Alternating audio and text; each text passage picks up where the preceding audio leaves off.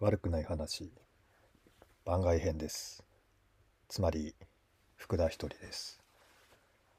えー、もう理由を説明することもないかなと思いますけども。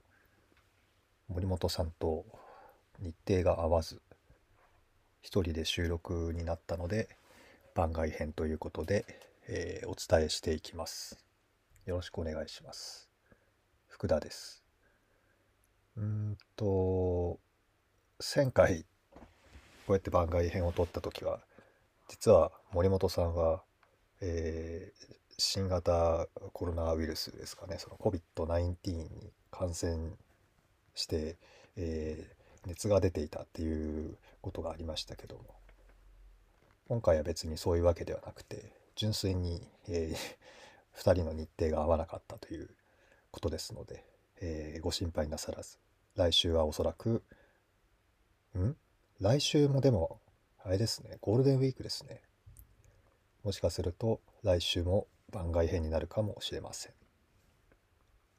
そうですね、ゴールデンウィークになるんですけども、皆さんはどんなご予定なんでしょうかね。世間では、あの、何でしたっけ、新幹線とか飛行機の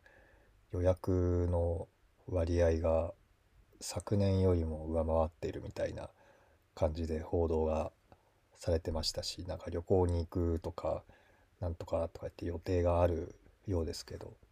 いかがですかね。私の家庭は大して予定がないですね。子供たちの部活が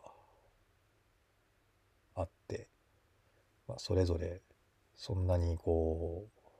バシッとみんなが休むみたいな予定がないのでこれといって旅行をするとかどっか出かけるとかっていうのは今のところないのですけどまあタイミングが合えばですねアルビレックス新潟のホームゲームに家族で行ってこようかなとスタジアムに行ってみようかなっていう話はしていました。ちょっとまだどのゲームで行くかってところまでねしっかり決めてないんですけどもなんかこのゴールデンウィーク、まあ、あのリーグは連戦なんですけどもホームゲームが多いのかな？なんかホームが多いみたいですので、えー、どっかの試合見れたらいいなと思っています。というわけで、アルビレックス新潟の悪くない話、ってみましょうか。週刊アルビレックスって呼んでますけども、どっちが本当の名前なのかもう分かんなくなってきましたね。週刊アルビレックス。あのアルビレックス新潟の話をするコーナーです。うんと、前回の配信からいくと、長崎と試合したのが、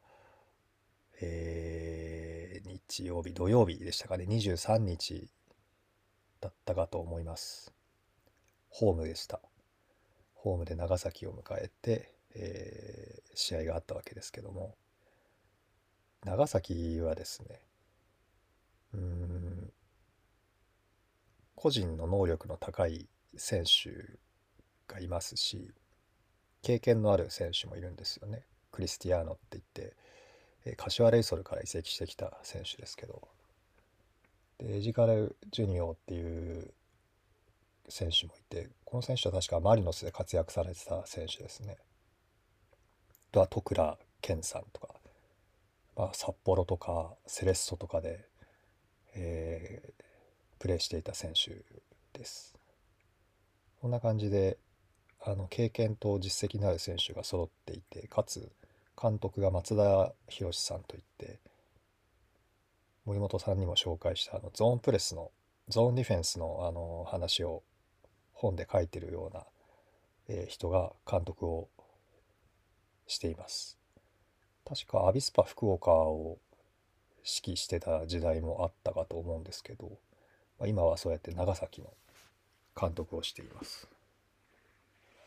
松田さんが監督をしているので、まあ、整備されたディフェンスになっているんだろうなっていうのはもう試合の前から想像はしていましたし。でいわゆるその強烈なアタッカー陣がいるからまあ難しい試合になるんだろうなっていうふうに思っていましたけどもまあ想像通り難しい試合でした。けどもですねうん新潟がガンガン押していたんですよね。ゾーンディフェンスの本を書くぐらいの監督ですので割とこう撤退というかちゃんとこうブロックを作って待ち構えるディフェンスを、えーしていましたので新潟は自由に自由にじゃないですけど、まあ、新潟はボールを持って、えー前進していって最後のフィニッシュワークをどうするかっていう、まあ、いつもの課題の試合展開になっていたんですけども前半0-0だったと思うんですよね。で前半はそのまあなかなかうまくいかないなりにもシュートのシーンがあったりとかポツポツあったんですがボールを持って動かしてる時間が非常に長い感じでしたね。